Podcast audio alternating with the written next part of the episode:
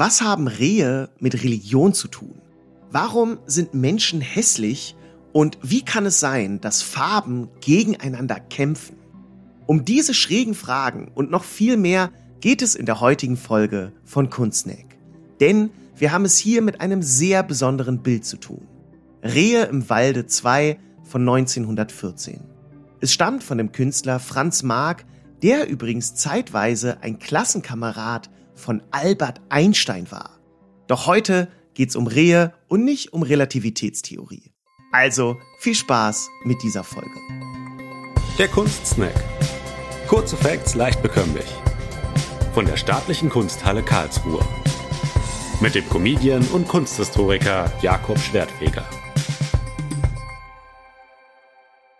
Bevor es losgeht, kurze Empfehlung, guckt mal in die Show Notes von diesem Podcast. Da findet ihr einen Link zur Abbildung, dann seht ihr das Bild, um das es jetzt geht. Ansonsten beschreibe ich euch das Ganze jetzt natürlich trotzdem, wie immer. Was gibt's hier zu sehen? Bildliche Beschreibung. Das Gemälde Rehe im Walde 2 von Franz Marc sieht aus, als würde man durch ein Prisma gucken. Das Bild ist sehr bunt und alles ist in geometrische Formen aufgesplittert. Das Werk erinnert mich mit diesen ganzen eckigen Formen auch ein bisschen an eins von diesen Schiebepuzzeln, die mich als Kind völlig überfordert haben. Und heute übrigens auch noch. Obwohl alles so prismatisch aufgefächert ist, ist das Bild nicht abstrakt. Man erkennt drei Rehe, die auf dem Boden liegen. Um sie herum ist viel Grün, also liegen sie offenbar in einem Wald. Die drei Rehe sind unterschiedlich groß und haben verschiedene Farben. Blau, Rot, Gelb. Das sind die sogenannten Primärfarben, die Farben, aus denen alle anderen gemischt werden. Ihr merkt, bei diesem Kunstwerk handelt es sich nicht um eine exakte Naturbeobachtung. Ein blaues Reh, also das wäre jetzt nicht so dolle im Wald getarnt und ein Reh besteht auch eher nicht aus geometrischen Formen. Was an dem Bild aus der Kunsthalle Karlsruhe außerdem auffällt, die drei Rehe sind wie ein Dreieck angeordnet. Die Dreieckskomposition hat in der Kunstgeschichte eine lange Tradition. Oft wurden heilige Figuren im Dreieck angeordnet, denn diese Form stand für die heilige Dreifaltigkeit. Achtet bei älteren religiösen Bildern mal drauf. Da sind überall Dreieckskompositionen. Aber das ist nicht die einzige religiöse Anspielung in dem Bild Rehe im Walde 2. Das Ganze erinnert auch an Kirchenfenster. Und zwar wegen der intensiven bunten Farben. Und auch das Aufteilen des Bildes in kleinere Formen ist ja wie bei einem Kirchenfenster. Man kann schon festhalten, das Bild dieser Folge ist sehr ungewöhnlich. Und da stellt sich natürlich die Frage, warum malt Franz Marc das alles überhaupt? Worum geht's hier eigentlich? Die Message. Franz Marc ging es hier nicht darum, das Äußere, also das Aussehen der Rehe, möglichst exakt wiederzugeben. Er wollte das Wesen der Tiere ausdrücken. Er selbst sagte dazu, hat es irgendwelchen Sinn, das Reh zu malen, wie es unserer Netzhaut erscheint? Ich kann ein Bild malen, das Reh. Ich kann aber auch ein Bild malen, das Reh fühlt. Franz Marc erwähnte auch an anderer Stelle, dass er sich die Frage stellte, wie wohl die Welt durch die Augen eines Tieres, zum Beispiel eines Hundes oder Rehs, aussehe. Diese Überlegungen flossen in seine Malerei ein. Franz Marc empfand Menschen als hässlich, deshalb malte er sie kaum. Für ihn waren Tiere die reineren Wesen, die im Einklang mit der Natur lebten. Auf seinem Bild in der Kunsthalle Karlsruhe verschmelzen die Rehe daher auch mit der Natur zu einer harmonischen Einheit. Die kristallartigen Formen, dieser Blick wie durch ein Prisma löst die klaren Abgrenzungen auf. Teilweise wirken die gemalten Flächen auch durchscheinend. Rehe und Natur gehen auf dem Bild ineinander über.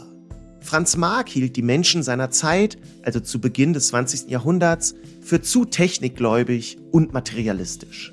Er sehnte sich zur ursprünglichen Natur. Dafür zog er 1914 aufs Land in einen kleinen Ort in Bayern. Hier kaufte er Rehe und Land, damit die Tiere ein Gehege hatten.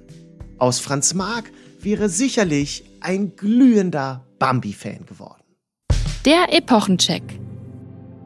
Franz Marc sagte mal, ich zitiere, es gibt keine Gegenstände und keine Farbe in der Kunst, sondern nur Ausdruck.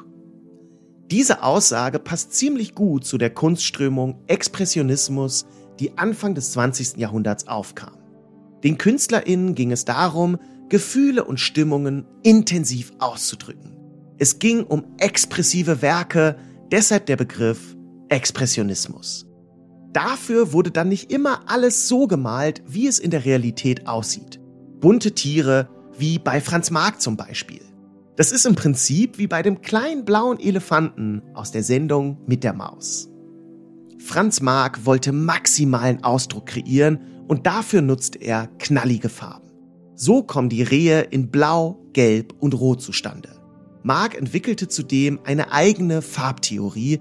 In einem Brief schrieb er, Blau ist das männliche Prinzip, herb und geistig.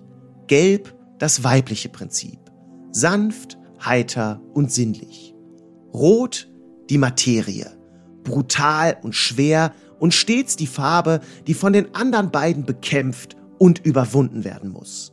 Wow, Vergesst Star Wars, das hier ist Farb Wars.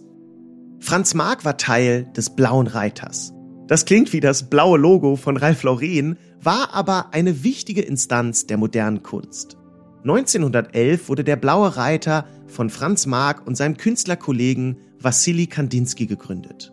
Unter diesem Label wollte man Schriften herausgeben und Ausstellungen organisieren. Wie kam es zu diesem skurrilen Namen? Blauer Reiter. Kandinsky erklärte das wie folgt. Der blaue Reiter erfanden wir am Kaffeetisch in der Gartenlaube in Sindelsdorf. Beide liebten wir blau. Mark, Pferde, ich, Reiter. So kam der Name von selbst. Klingt nach einem echt tiefgründigen Brainstorming. Ich zum Beispiel mag Pinguine und Grün. Ihr wisst also, was bei mir für ein Name rausgekommen wäre. Der blaue Reiter war eher ein lockerer, expressionistischer Verbund und keine Künstlergruppe. Man wollte nicht mehr klassisch gegenständlich malen, sondern das Fühlen in den Vordergrund stellen. Dabei entstanden zunehmend abstrakte Bilder, eben auch die Rehe im Walde 2. Das ist ja schon recht abstrahiert und keine normale Walddarstellung mehr. Dieser ganze expressionistische Ansatz war damals ziemlich neu. Wie Franz Marc wollten auch andere KünstlerInnen beim Blauen Reiter das Wesen der Motive erfassen und nicht mehr nur die äußere Erscheinung. Diese Ansätze überforderten viele Menschen zu der Zeit. Verständlich, denn die Malweise des Blauen Reiters entsprach nicht mehr der traditionellen Kunst. Franz Marc und Konsorten provozierten. Ihre Werke waren für die Kunst revolutionär. Das hat sich mittlerweile stark geändert. Denn heute sind viele ihrer Werke beliebte Kalenderkunst. Wer hätte das gedacht? Faszinierender Fun Fact. Wenn ihr noch mehr über den Expressionismus und expressionistische Bilder erfahren wollt, dann hört doch die Folge 18 von Kunstsnack. Die geht über den Künstler August Macke. Mit dem war Franz Marc eng befreundet. Die beiden haben mal einen Wettbewerb gemacht. Wer kann schneller ein Porträt des jeweils anderen malen. Macke war schon nach 20 Minuten fertig. Bei Franz Marc lief es nicht ganz so gut. Das Porträt war so unschön, die beiden tauften es der Verbrecher. Ich stelle mir das vor wie ein Porträt der Panzerknacker. Was macht das Werk so besonders? Innerhalb des Schaffens von Franz Marc nimmt Rehe im Walde 2 eine besondere Stellung ein denn es ist eines seiner letzten großen Bilder. Die Maße sind 110 mal 100 Zentimeter, also über ein Quadratmeter Leinwand. Wie gesagt, entstand das Bild dieser Folge im Jahr 1914. Zwei Jahre später stirbt Franz Marc. Und zwar im Ersten Weltkrieg bei Verdun, als er von einem Granatsplitter getroffen wird.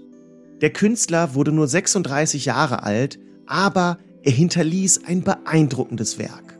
Vor allem ein Werk mit vielen Tierdarstellungen und ein paar davon sind bis heute in der Kunsthalle Karlsruhe. Vielen Dank fürs Zuhören. Ich hoffe, die Folge hat euch gefallen. In zwei Wochen geht's wie immer weiter. Bis dann, macht's gut. Ciao. Das war der Kunstsnack. Kurze Facts leicht bekömmlich. Mit Jakob Schwertfeger. Eine Produktion der Staatlichen Kunsthalle Karlsruhe. Abonniert unseren Podcast und folgt uns bei Instagram. Habt ihr Themenwünsche? Schreibt uns via Direct Message oder per Mail an digital.kunsthalle-karlsruhe.de.